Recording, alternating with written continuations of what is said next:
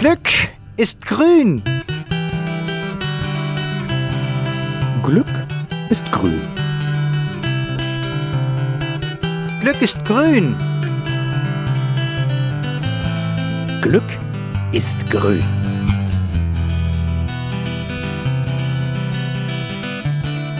Grünes Glück, der Podcast von der Umweltstation Hämmerleinsmühle.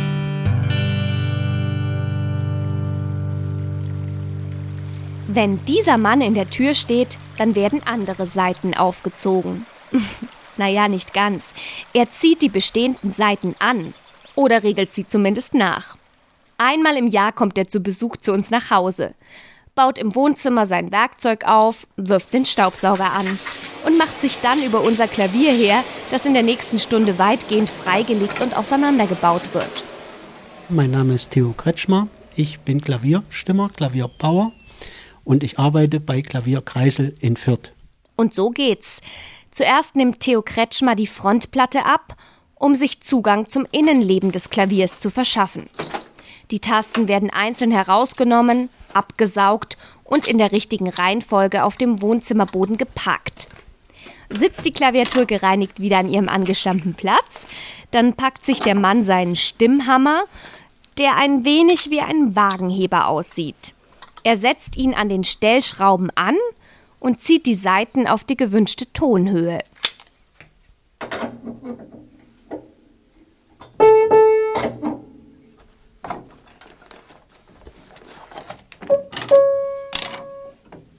Was ich jetzt tue, ist das Keile stecken. Das bedeutet, ich tue die linke und rechte Seite von den drei Chörigen abdämpfen. Die will ich nicht hören. Ich will erstmal bloß die mittlere Seite hören. Darauf tue ich dann meinen Stimmzirkel aufbauen, Quintenzirkel. Und da habe ich dann die erste Oktave gestimmt. Und dann ziehe ich eventuell die Seiten gleich und tue das Ganze oktavmäßig nach unten und nach oben weiterführen. Und so ist dann in ungefähr anderthalb Stunden der Stimmprozess abgeschlossen. Als erstes wird kontrollierend das Kammer-A genommen. Da stellt man dann meist fest, ob das Klavier sehr lange nicht gestimmt wurde.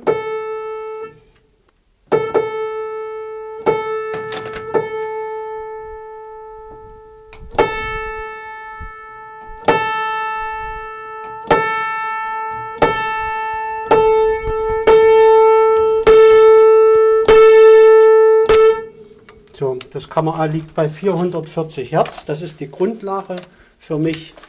Und darauf baue ich dann auf. 440 wollen wir als Mindestes haben, dass man gemeinsam musizieren kann. Geigen, Flöten und, und, und. Das Instrument war vom letzten Mal her sehr verstimmt. Haben Sie noch die Unterlagen da, was äh, ich aufgeschrieben hatte? Ja, ja. Ja, da, ja, da könnten wir noch mal schauen weil jetzt hatte es doch noch mal relativ stark nachgegeben. Um 3 Hertz, den Tonsprung, das hatten Sie gesehen, den musste ich jetzt annehmen. So, und jetzt fange ich an.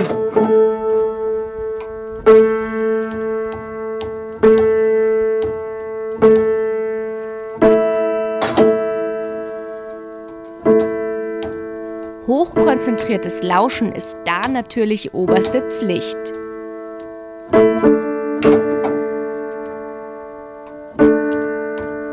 Ist Klavierstimmer ein Ausbildungsberuf? Ja, das ist ein Ausbildungsberuf. Bei uns war das allerdings sehr schön gestaffelt, weil nicht jeder wird Stimmer, nicht jeder eignet sich dafür. Man konnte Klavierbau lernen und das Stimmen war eine freiwillige Angelegenheit und man konnte sich das aneignen unter Kontrolle von Fachkundigen und so hat man dann das Stimmen mit eingeschlagen, den Weg des Stimmens. Was muss ich mitbringen, wenn ich Klavierstimmer werden möchte? Gesundes Gehör. Und man sagt immer bei uns Sitzefleisch, dass man da doch recht geduldig damit umgeht. Und dann sollte man auch, wenn es möglich ist, ein bisschen Klavier spielen können. Das wäre auch ganz hilfreich. Das wäre eigentlich als Voraussetzung zu sehen. Nun hat uns die Harfenistin Lilo Kraus im grünen Glück Nummer 11 erzählt, wie furchtbar wetterfühlig ihr Instrument ist. Bei Klavieren ist das anders. In meiner Fantasie hält so ein Flügel seine Stimmung ewig. So ein Klavier ist ähnlich wie die Harfe zu sehen. Und äh, wir, also ich kann äh, dafür sprechen, dass unsere Klaviere doch sehr, sehr gute Seiten zur Verfügung haben. Das war ein, ein langer entwicklungsgeschichtlicher Weg. Und man ist an einen Punkt angelangt, wo man sagen kann, diese Seiten halten relativ lang. Die sollten zumindest so gut halten, dass man bei Konzerten mindestens bis zur Pause kommt und wenn möglich noch darüber hinaus, ohne eine gravierende Verstimmung wahrzunehmen. Also die sollten nach Möglichkeit außen vor bleiben. Aber das Prinzip ist im Grunde das gleiche wie bei der Harfe. Das kann sich verändern, das Instrument. Das ist physikalisch bedingt. Bei klassischen Live-Konzerten oder auch im Rundfunk, wo er oft eingesetzt wird, muss Theo Kretschmer nach jeder Probe und auch noch einmal in der Pause nachstimmen, damit sich die Instrumente vom Ton, aber auch vom Spieltechnischen her immer im einwandfreien Zustand befinden. Für einen Privathaushalt genügt es hingegen, wenn der 56-Jährige einmal im Jahr mit seinem Stimmhammer anrückt. Das kann durchaus reichen. Man muss dann verschiedene Faktoren einbeziehen. Wie sind die Bedingungen im, im Haus? Oder wird viel gespielt, wird richtig professionell geübt. Das hören aber dann die Spielenden, die sagen dann, ich brauche noch eine Stimmung oder man kommt im Schnitt mit einmal im Jahr hin. Theo Kretschmers Besuch hinterlässt jedes Mal Spuren. Akustische Spuren. Denn wenn sich Vater Werner hinterher an seinen geliebten Steinway schwingt, dann sitzt da wieder jeder Ton. Und auch der geliebte Mozart präsentiert sich wieder in bester Stimmung.